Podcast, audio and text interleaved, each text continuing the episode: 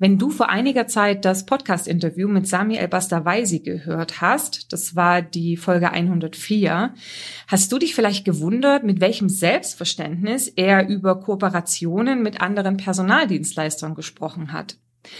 Dieser Gedanke hat mich nicht mehr losgelassen, gerade weil ich der Überzeugung bin, dass zusammen immer mehr erreicht wird, als wenn jeder für sich kämpft.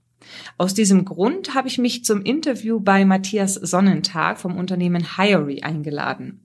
Ich spreche mit ihm über grundsätzliche Bedenken zum Teilen von Kandidaten zwischen verschiedenen Dienstleistern und wie man sich mit aber natürlich auch ganz unabhängig von seiner Plattform den Vertriebsweg Candidate Sharing profitabel erschließen kann. Ein spannendes Interview mit ganz vielen sehr konkreten Gedanken. Los geht's. Herzlich willkommen zum Personalberater Coach Podcast. Blicke hinter die Kulissen erfolgreicher Personalberatungen mit der Brancheninsiderin Simone Straub. Ich bin heute in den heiligen Hallen von Matthias Sonnentag und seiner Firma Hiry. Und das Interessante ist ja, das ist das allererste Mal, dass ein Interviewpartner räumlich so nah ist. Ihr seid nämlich in Göppingen, oder? Genau, richtig. Göppingen, Herzlich willkommen. Ja, danke schön, danke schön. Das ist ja nur 15 Kilometer von mir entfernt, Bad Dietzenbach-Auendorf. Ja, also sehr, äh, sehr kurzer Anfahrtsweg heute. Ja, Matthias, danke, dass ich hier sein kann. Ähm, über Hiry sprechen wir, glaube ich, gleich. Das mhm. Interessante in kurzer Form äh, auf jeden Fall erstmal. Wer bist du? Was machst du? Was hast du mit Personalberatung zu tun? Mhm, ja, gerne. Ähm, mein Name ist Matthias Sonnentag, wie schon gesagt. Ähm, ich habe bei S3 äh, so den Einstieg in die Personalberatungsbranche gehabt nach meinem Studium. Ähm, habe dann dort über zwei Jahre relativ viel gelernt und durfte viel lernen. Ähm, bin nach den ähm, zwei Jahren äh, im Inhouse-Recruiting tätig gewesen, aber auch in einem anderen Startup, das sich mit Re Recruiting beschäftigt.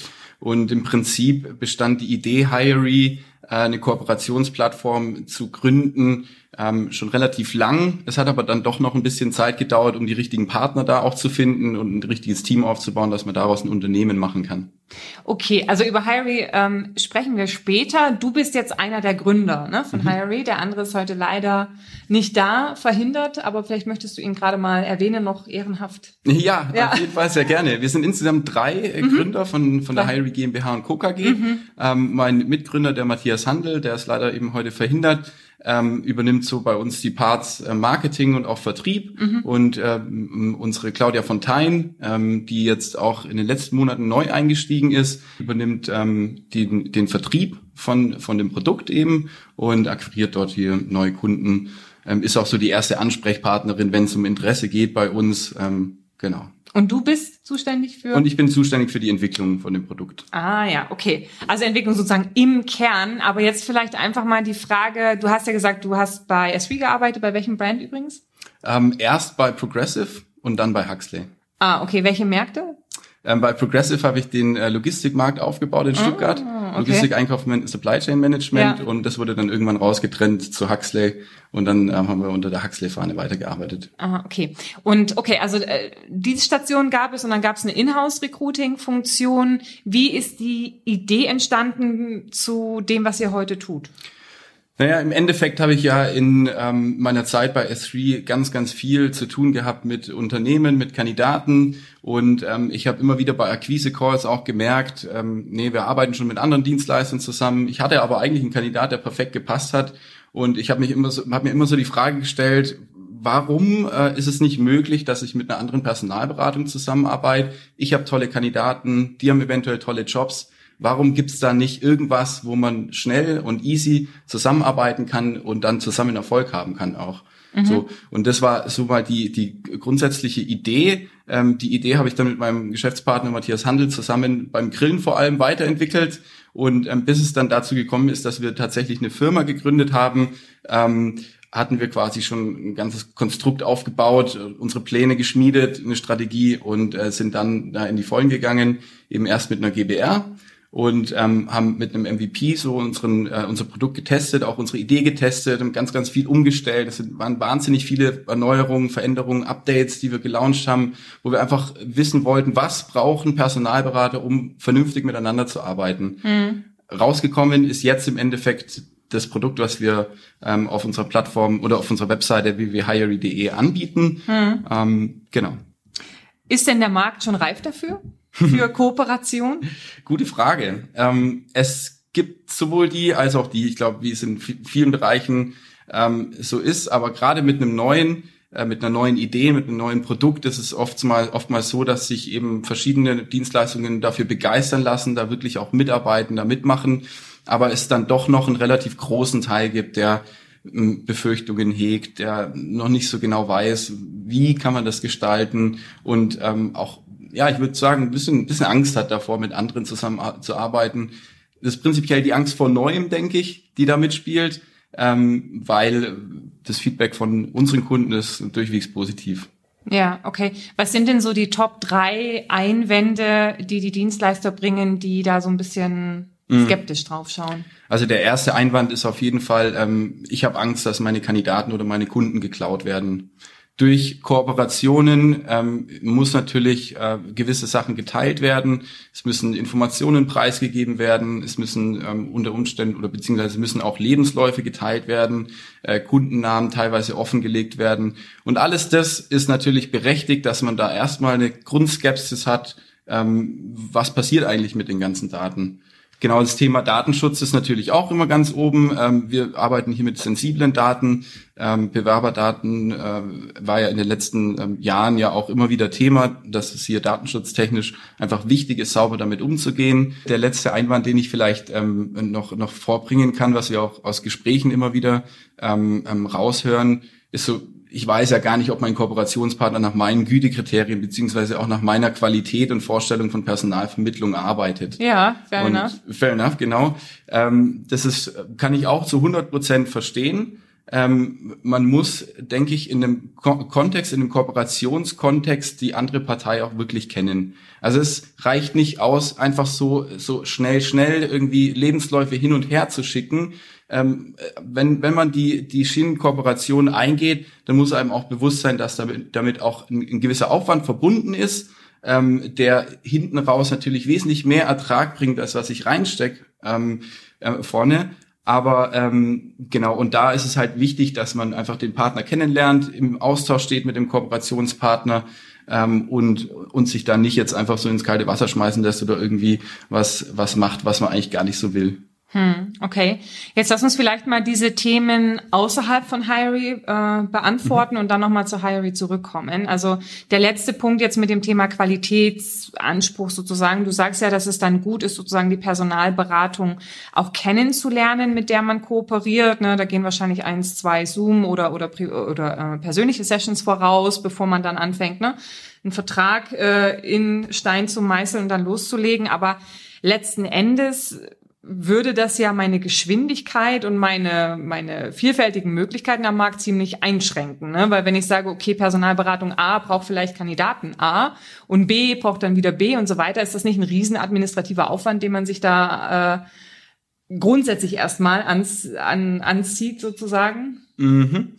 Also es kommt ein bisschen drauf an. Wenn man jetzt eine längerfristige Partnerschaft anstrebt mit einem mit einem äh, anderen Dienstleistungsunternehmen, äh, wo auch im Vorfeld schon festgelegt wird, so und so läuft die Zusammenarbeit ab, ähm, so und so kann können Kandidaten beziehungsweise Jobs auch geteilt werden, ähm, dann muss ich diesen Aufwand einmal betreiben für eine Dienstleistung, also für für ein Dienstleistungsunternehmen. Klar, wenn man dann zehn verschiedene Dienstleistungsunternehmen parallel hat, dann ist der Aufwand schon groß, größer, ähm, weil, weil man eben überall diese, diese Vorgespräche auch hat und diese Prozessketten auch hat, mhm. ähm, wo, man, wo man Sachen abstimmen muss mit dem anderen Dienstleister. Ähm, ja, aus, aus unserer Sicht oder aus unseren Gesprächen raus ist auch ähm, so rausgekommen, dass viele Kooperationen schon geschlossen wurden. Mhm. Also Dienstleister sind schon bereit, auch mit anderen Dienstleistungen zu arbeiten, ähm, ist das dann aber irgendwie im Sand verlaufen ist weil äh, doch nicht das geliefert wurde, was vereinbart wurde, weil, ähm, weil doch nicht diese Kandidaten, die Vakanzen zur Verfügung standen, um da vernünftig zusammenzuarbeiten. Ähm, es ist ja auch keinem zu verübeln, weil es, also wir kennen den Markt. Ähm, äh, der Kunde kommt jetzt nicht jeden Tag an und gibt mir eine neue Position, sondern das kommt dann halt so schwungweise. Teilweise. Naja, es ist ja, also ihr habt ja, oder in der Vorbesprechung hast du ja auch ähm, dieses Thema Candidate Sharing als zusätzlichen Vertriebsweg deklariert. Ne? Und wenn man es tatsächlich so sehen möchte, dass es ein Vertriebsweg ist, dann braucht es natürlich auch hier eine gewisse Grundgesamtheit und Taktung. Ne? Und, und wie gesagt, wenn man sich dann ein paar Personalberatungen herauspickt, wo man sagt, ne, da baut man Vertrauensebene auf und so weiter, dann muss das, glaube ich, schon sehr stark geprüft sein. Ähm, haben die ähnliche Vakanzen und dann zufällig auch zu diesem Zeitpunkt, wo ich den Kandidaten A habe, eben passende Kandidaten im Bereich B, äh, äh, äh passende äh, Aufträge im Bereich B zu haben. Also es ist schon mhm. ein Thema. Ich glaube, wahrscheinlich würde das eher funktionieren, wenn weniger im Bereich Candidate Sharing, viel mehr, dass man sagt, okay, wir betreuen jetzt eine gewisse Funktionsbreite. Und wenn es dann vielleicht um Senioritätsgrad nach oben geht oder wie auch immer, dann geben wir das an einen Partner ab. Aber ich nehme doch mal an, dass ihr mit Hirey dieses Loch zum Beispiel gestopft habt, oder? Weil äh, letzten Endes sagt ihr ja, ne, das ist ein Vertriebsweg. Das heißt, dieses Thema gleicher Qualitätsanspruch, nicht mit äh, Ypsen Personalberatungen dann irgendwelche Verträge schließen, das habt ihr in gewisser Weise ausgehebelt, nehme ich an. Genau, also wir haben eine ganz normale Messaging-Funktion auf der Plattform auch eingebaut, wo die User ähm, miteinander schreiben können und miteinander kommunizieren können. Ähm, ganz wichtig, wenn man sich auf der Plattform registriert, beziehungsweise wenn man, ähm, wenn man Kooperationen eingehen will, man sollte sich davor erstmal bewusst werden, was ist mir denn eigentlich wichtig? Auf was lege ich Wert? Gerade wenn wir über äh, Gütekriterien Qualität sprechen, was ist mir wichtig bei der Arbeit? Äh, wie sollen Kandidaten behandelt werden? Wie wird der Kunde behandelt? Und so weiter. Es gibt da, glaube ich, bei jedem Dienstleister auch ein bisschen so andere Schwerpunkte und andere Themen, die einem wichtig sind. Mhm. Ähm, da sollte man sich erstmal beschäftigen, was ist mir wichtig. Und wenn ich das weiß, dann kann ich das sofort adressieren an den, äh, an den Jobholder oder Candidate Holder, so wie wir das sagen mhm. bei uns, mhm. ähm, und, und kann mit ihm eben in, in Kontakt kommen. Wenn er mir antwortet oder nicht zufriedenstellend antwortet oder, oder so, dann lasse ich lieber die Finger von dieser Kooperation ähm, und gucke, dass ich mit Leuten in Kontakt komme, die eben nach meinen Gütekriterien und äh, Qualität auch arbeiten. Mhm. Also es ist dann tatsächlich, ja, ähm, es ist ein kleiner Aufwand, natürlich, ähm, aber der Aufwand ist runter reduziert auf eine Textnachricht am Anfang mal. Äh, wenn man sich der bewusst ist, was man dort reinschreibt, was einem wichtig ist, äh, dann kann sich daraus was entwickeln, ein Gespräch entwickeln ähm, oder eben nicht. Aber an der mhm. Stelle merkt man es relativ schnell. Und du hast jetzt vorhin das Thema Datenschutz erwähnt. Also ohne mich jetzt damit intensiv beschäftigt zu haben, könnte ich mir vorstellen, dass es da eine Herausforderung gibt in dem Moment, wo der Kandidat ja mir als Berater das Vertrauen schenkt und auch zugestimmt hat, ja, bitte verarbeite meine Daten, aber in dem Moment eine Herausforderung entsteht, wo es dann sozusagen weitergeht an einen anderen ja. äh, Personalberater. Ne? Und dann ist es eben auch zeitweise nicht klar, weil ich muss ja eigentlich das Go vom Kandidaten erstmal holen, dass ich mit jemandem anderen über seine Daten sprechen kann, aber dann weiß ich vielleicht auch nicht genügend über die Position. Jetzt mal losgelöst von Hiree, wie ließe sich denn der Prozess in der normalen Welt lösen aus deiner Sicht? Mhm. Ähm, ich würde ganz einfach, ich würde mit anonymen Profilen arbeiten. Also im ersten Step ähm, nie einen Lebenslauf verschicken. Man darf auch keinen Lebenslauf verschicken, wo man den Bewerber ja nicht gefragt hat, ob es in Ordnung ist.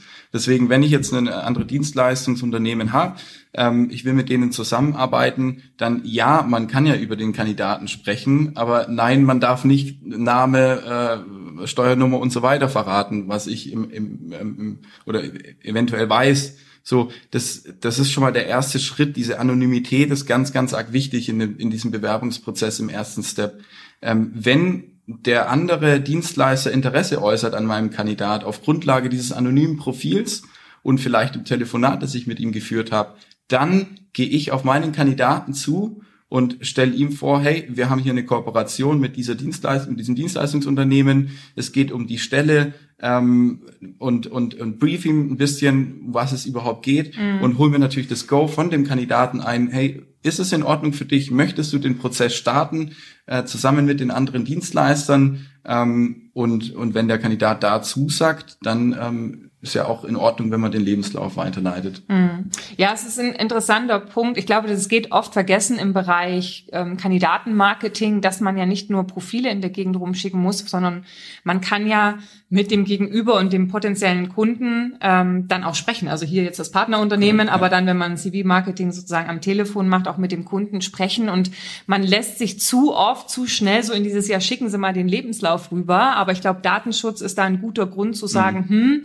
Ne, ähm, Kandidat hat noch nicht Ja zu Ihrem Unternehmen und zur Vorstellung gesagt, ne, bevor ich äh, Sie sozusagen oder Ihnen das Profil ähm, zuschicken kann, nicht anonymisiert brauche ich natürlich erstmal ein paar Informationen zu Ihnen, um den Kandidaten reinzuholen und dann einfach am Telefon die Diskussion führen. Das kann ja sein, dass der Kunde dann auch sagt, ja, aber ich weiß ja nicht, ist der Kandidat denn überhaupt für mich interessant? Und dann, ja, hier das Gespräch entwickeln zu lassen, zu sagen, ja, was möchten Sie denn gern wissen? Ja, was außer die Themen, die ich Ihnen schon angeteasert habe, ist denn noch hilfreich? Also, dass man wirklich auch am Telefon ein Gespräch entstehen lässt und bisher ist halt einfach so in der in der normalen Akquisepraxis oft, also schickt man oftmals einfach leichtfertig das, ähm, ja, das Profil weg und dann ärgert man sich im anonymen Profil, steht ja eigentlich gar nicht so viel drin und hat die Chance verpasst, sozusagen am Telefon ja. zu sprechen. Ne? Aber gut, das ist jetzt nur noch mal so ein Side Note. Aber das macht ähm, Sinn, ja, also dann eben auch ein qualifiziertes Gespräch zu führen. Man kann ja da am Telefon auch in diese Qualifikationen reingehen und was kann der wirklich genau, ne, ohne jetzt äh, Ross und Reiter benennen zu können. Ne?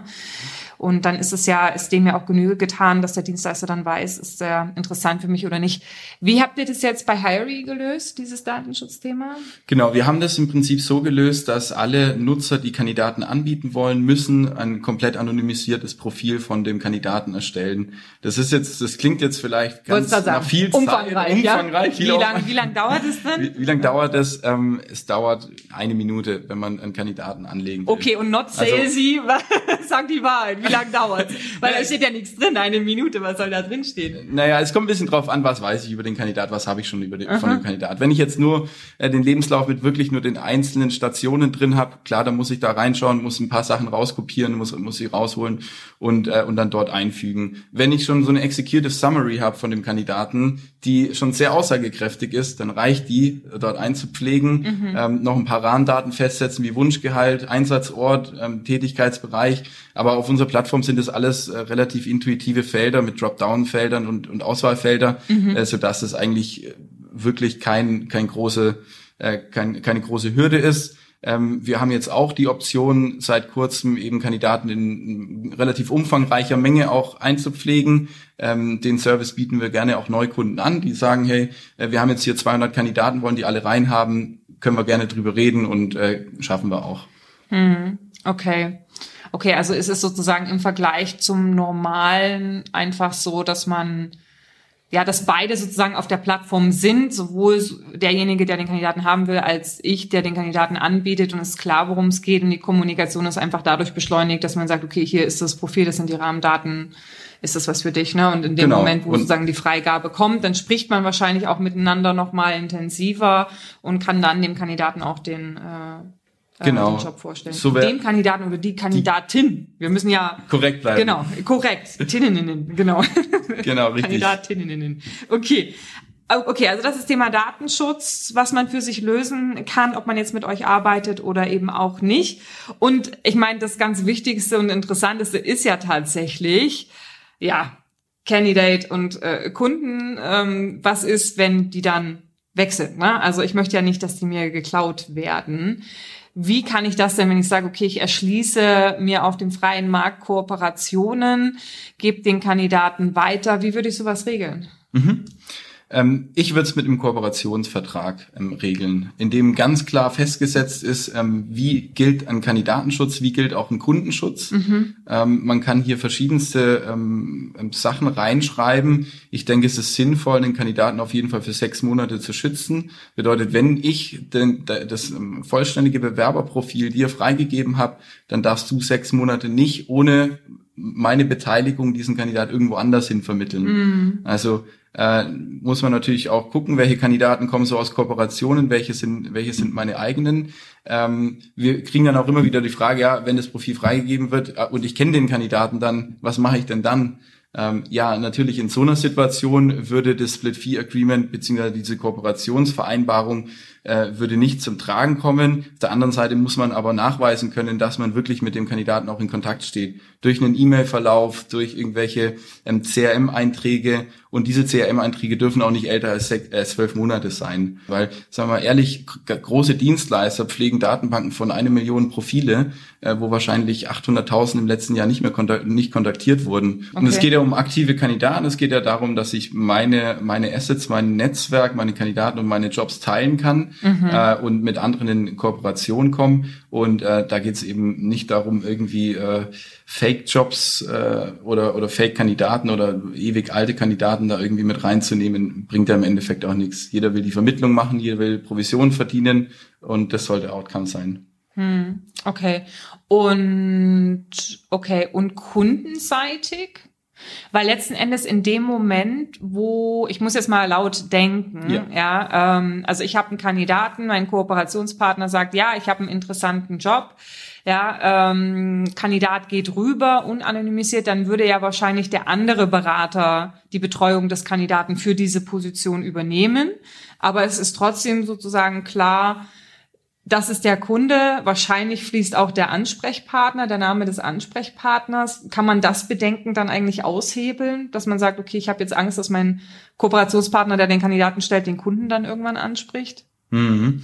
Ähm, genauso wie auf Kandidatenseite auch, ähm, würde ich in, in diesen Kooperationsvertrag auch eine Kundenschutzklausel reinschreiben. Mhm.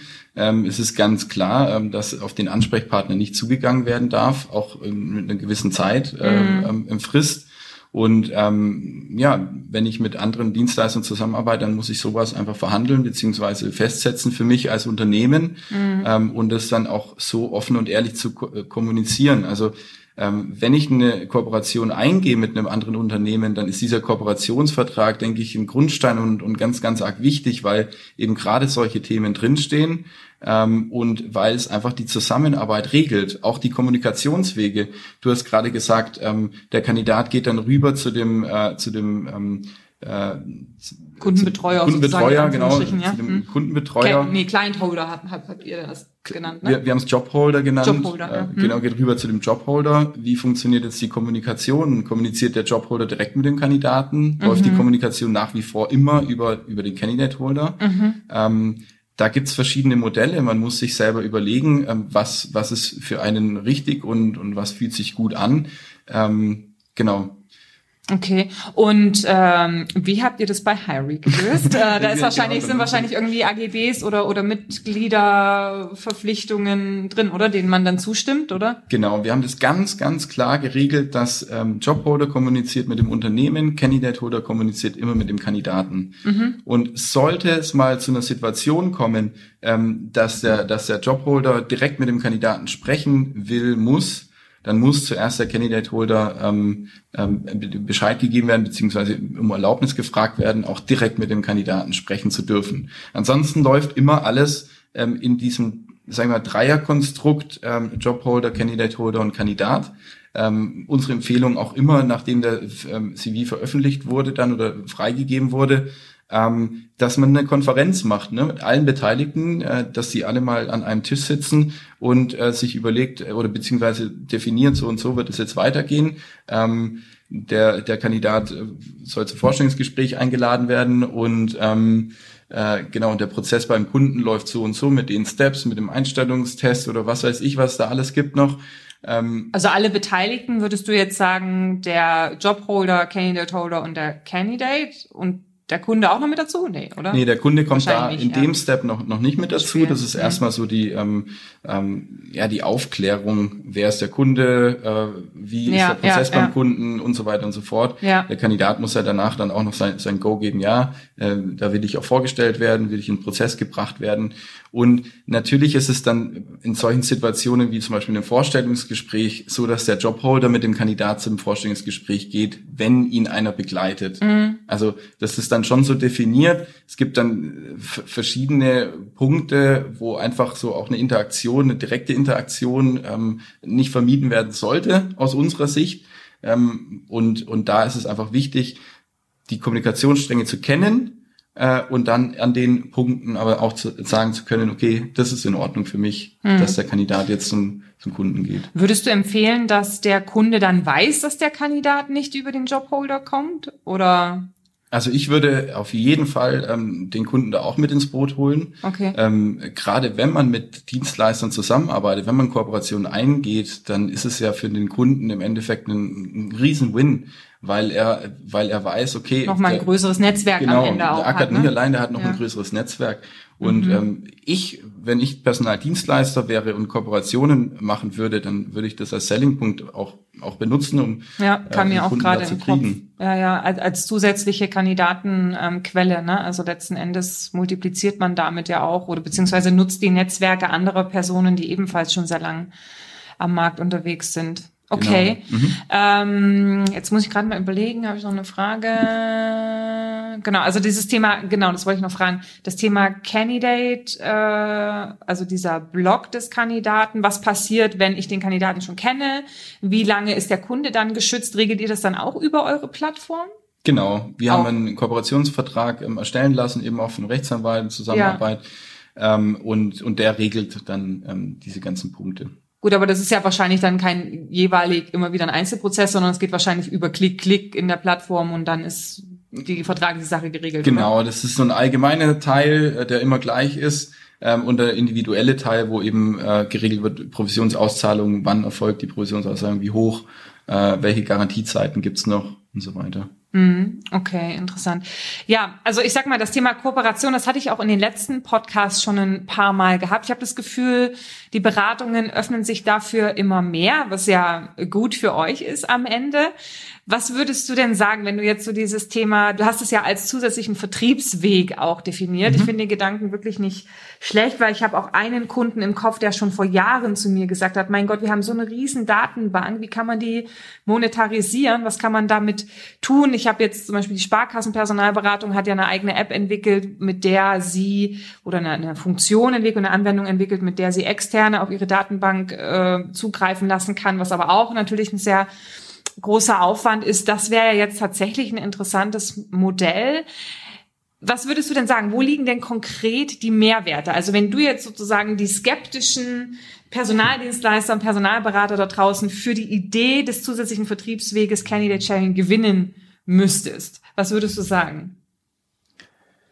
Der erste Mehrwert äh, ist einfach mehr Geld und mehr Umsatz, bessere ROI, also ähm, die, die, die Geldkomponente, was ich eben machen kann mit Kandidaten, die ich jetzt nicht sofort vermitteln kann, die in meiner Datenbank verstauben würden, die, äh, die eben, wo ich keine Ansatzpunkte finde oder wo ich neue Kunden aufmachen müsste dafür, mhm. ähm, die, die ist einfach, ist einfach riesig, so die, die Zahl. Ähm, also ich finde auch, ich kann mir auch vorstellen, unter dem Thema Kandidatenmangel, hm. ne, man sagt ja auch, wie gehe ich damit am besten um? Naja, ich mache mehr aus den Kandidaten, die ich habe. Und wenn ich die jetzt nicht in meinem, in meinem Kundenportfolio unterbringen kann, dann liegt ja das ja im Prinzip nah. Genau. Man muss sich als Dienstleister auch denken, was, was bedeutet das für den Service hin zum Kandidaten? Ähm, wenn ich dem Kandidaten sage, ich bin ein, ein, Dienstleistungsunternehmen und ich bin in dem Bereich tätig, meine Kunden haben durchschnittlich die und die Größe und so weiter, ähm, dann habe ich einfach einen, einen, speziellen, einen speziellen Radius, wo ich diesen Kandidaten platzieren kann in meinen Fähigkeiten. Aber was bedeutet das für einen Dienstleister, wenn er sagen kann, über den Radius hinaus kann ich dir auch noch weitere Prozesse bieten. Dir als lieber Kandidat, dir kann ich noch weitere Prozesse bieten ähm, durch Kooperationen mit anderen und ich will dir ermöglichen, den perfekten Job zu finden und nicht nur den Job zu finden, äh, der gerade jetzt am nächsten um mich rum liegt, sondern also in meinem Radius liegt, sondern ich, ich will den gesamten Pool ausschöpfen an Möglichkeiten, die es für dich gibt und will dir dann die beste Möglichkeit präsentieren und dich dort in, in Anstellung bringen. Also zusätzlicher Mehrwert würdest du auch sagen, sozusagen das äh, Kandidaten, Kandidatenbindungselement, ja, also das heißt, arbeite mit mir grundsätzlich als Dienstleister, weil ne, ich habe genau. sozusagen genau. mhm. ein Netzwerk eben auch von mehreren Personalberatungen.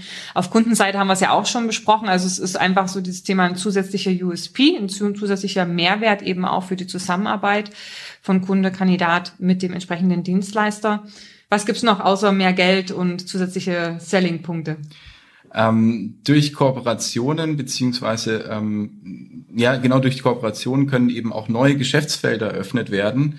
ähm, wenn ein Dienstleistungsunternehmen beschließt, auch in den IT-Bereich zu gehen und dort auch mitmischen will, mhm. ähm, dann, dann können die eben mit strategisch guten Kooperationen ähm, sich dort reinarbeiten in das Geschäftsfeld, ohne eventuell vielleicht gleich einen neuen Mitarbeiter einzustellen, ohne gleich ähm, Sales Navigator Lizenzen und so weiter zu holen. Mhm. Ähm, und, und können sich dort in den Markt, in das neue Geschäftsfeld reinarbeiten mit Kooperationen, können dann, ähm, wenn es läuft und wenn, wenn, wenn sie merken, ja, da ist, da ist mehr für mich drin, können ja danach ziehen und äh, Mitarbeiter einstellen, beziehungsweise ein Team aufbauen, das auch so in dem Bereich tätig ist. Also das heißt, man würde sozusagen, wenn man in diesen Geschäftsbereich gehen möchte, erstmal Kunden akquirieren und dann gucken, haben meine Kooperationspartner passende Kandidaten sozusagen dafür.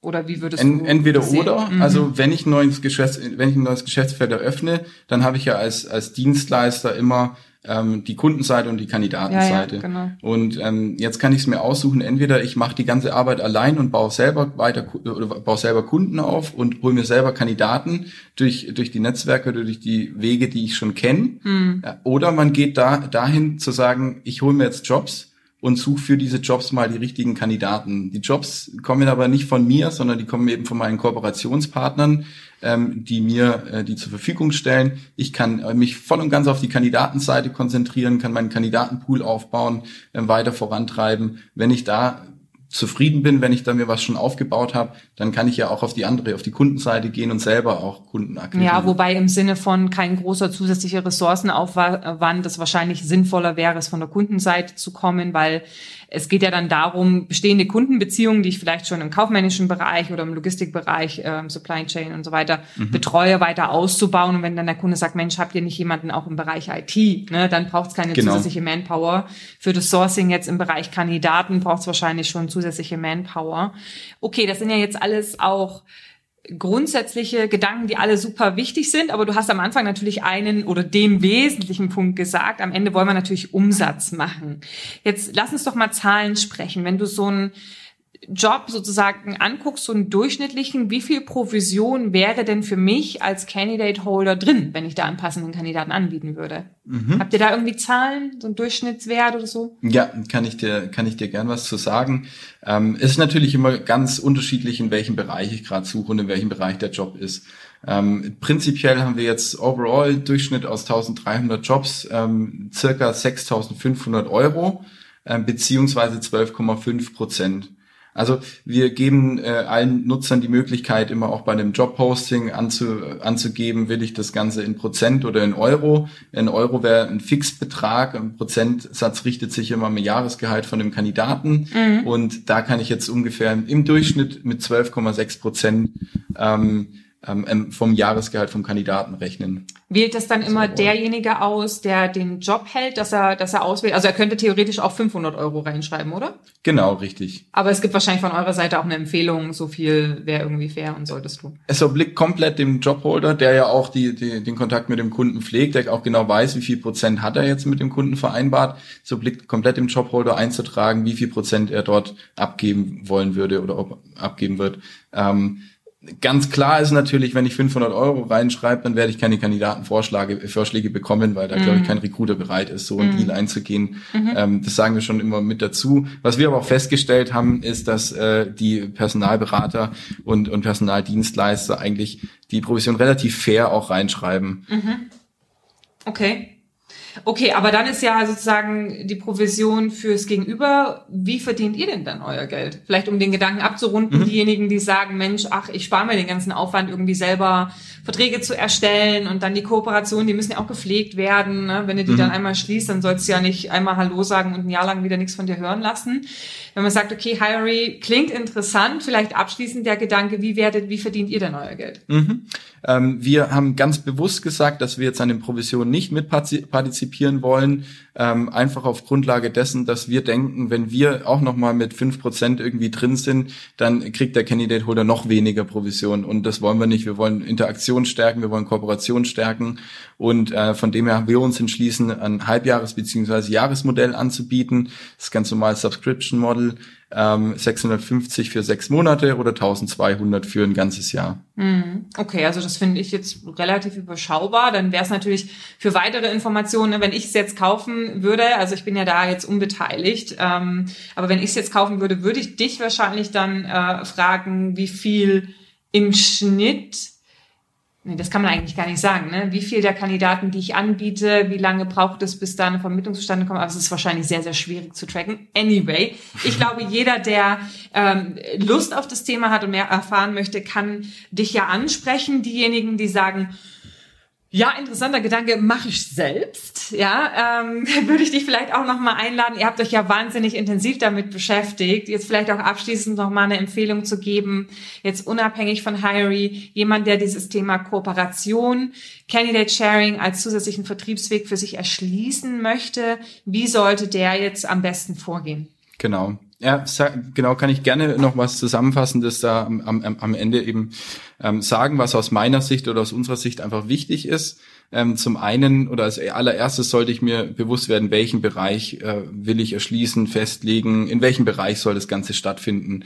Weil es macht meiner Meinung nach nicht viel Sinn, einfach zu sagen, ja, für die ganze Dienstleistung mit allen Bereichen und da suchen wir jetzt den perfekten Dienstleister, der mit uns da kooperiert und, äh, und dann läuft es hin und her, äh, sondern unter Umständen, wenn man das komplette abdecken muss, dann muss man halt seine zehn Dienstleister finden, die spezialisiert auch in, die, in den Bereichen sind. Äh, so würde ich jetzt empfehlen, erstmal mit einem Bereich zu starten, wenn man beispielsweise den IT-Bereich hernimmt, zu sagen, okay, wo sind, äh, wo sind da Dienstleister, die äh, auch in, im ähnlichen Sektor vermitteln ähm, und auch Kandidaten und Jobs in dem Bereich haben.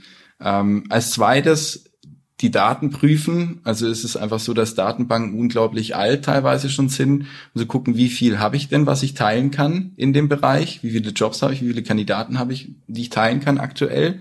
Ähm, dann ist es ganz wichtig, einen Prozess zu definieren, also einen, einen, eigenen Prozess quasi zu definieren. Wie will ich das haben? Wie soll eine Zusammenarbeit laufen?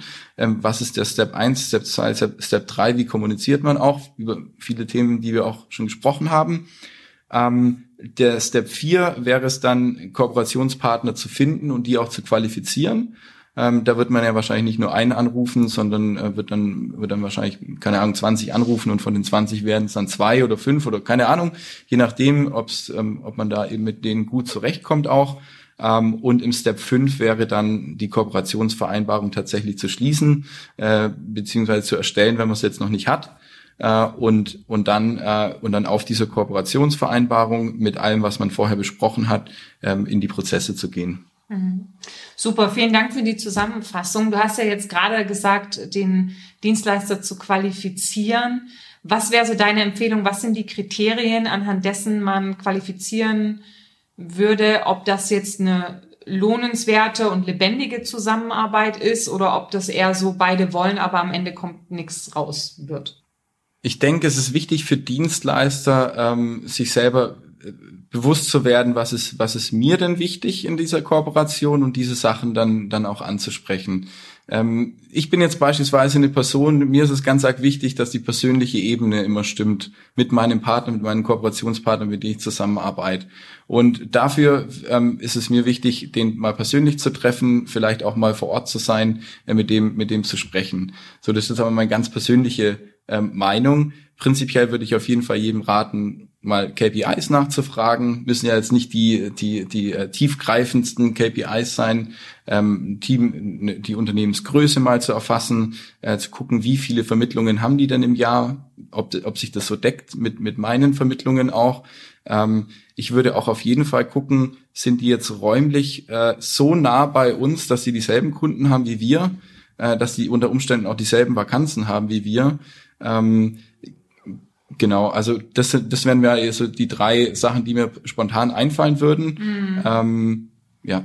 Ich habe auch gerade überlegt, wo du gesprochen hast. Wahrscheinlich macht es auch Sinn, dann im Unternehmen einen Anlaufpunkt zu bestimmen für die Jobs, weil wenn man sagt, man kooperiert direkt, ja, dann braucht es ja eigentlich eine Person, die mehr oder weniger alle Optionen so ein bisschen im Auge hat. Also welche Jobs haben wir aktuell offen, wo könnten wir Kandidaten gebrauchen, wo haben wir auch einen Bottleneck, also irgendwie mhm. so, eine, so eine Verengung, wo haben wir einen Engpass.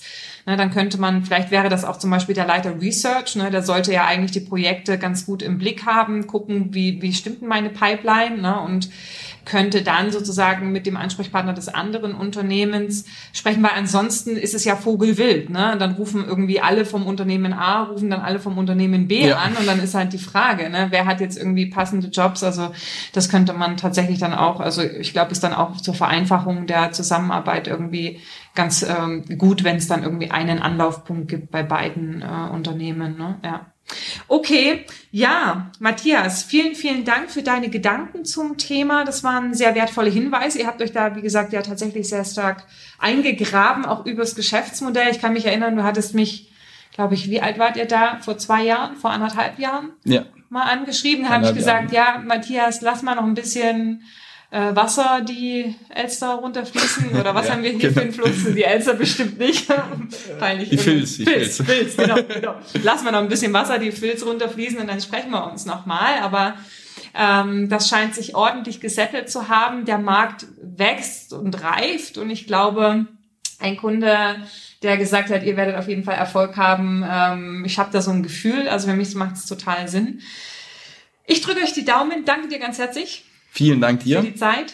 Und äh, wenn jemand dich kontaktieren möchte oder euch kontaktieren möchte, du hast ja gesagt, deine Kollegin ist die bessere Ansprechpartnerin. Was genau. wären, was wäre der Kontaktweg, den ihr bevorzugt? Claudia Fontein ist auf jeden Fall die richtige Ansprechpartnerin. Ähm, claudia.fontein.hiry.de ähm, ich tue in die Show Notes mit rein, ne? Okay, ja, genau, richtig, genau, ja. Einfach so die Kontakte an. Ansonsten auch LinkedIn, Xing, wir sind dort aktiv, äh, kommt in unsere Community auch mit rein. Äh, und genau. Super. Dann lass uns noch ein Eisschlecken gehen. Die Sonne ist die Sonne ist noch Knallt da. Runter. Es ist noch warm. Wahrscheinlich, wenn du, lieber Podcast-Hörer, den Podcast irgendwie im Winter hörst, denkst du so, was? Es ist gar nicht mehr sonnig, mi. Aber der nächste Sommer kommt bestimmt. Ähm, genau, wir genießen noch ein bisschen die Sonne und äh, alles Gute. Bis bald. Tschüss.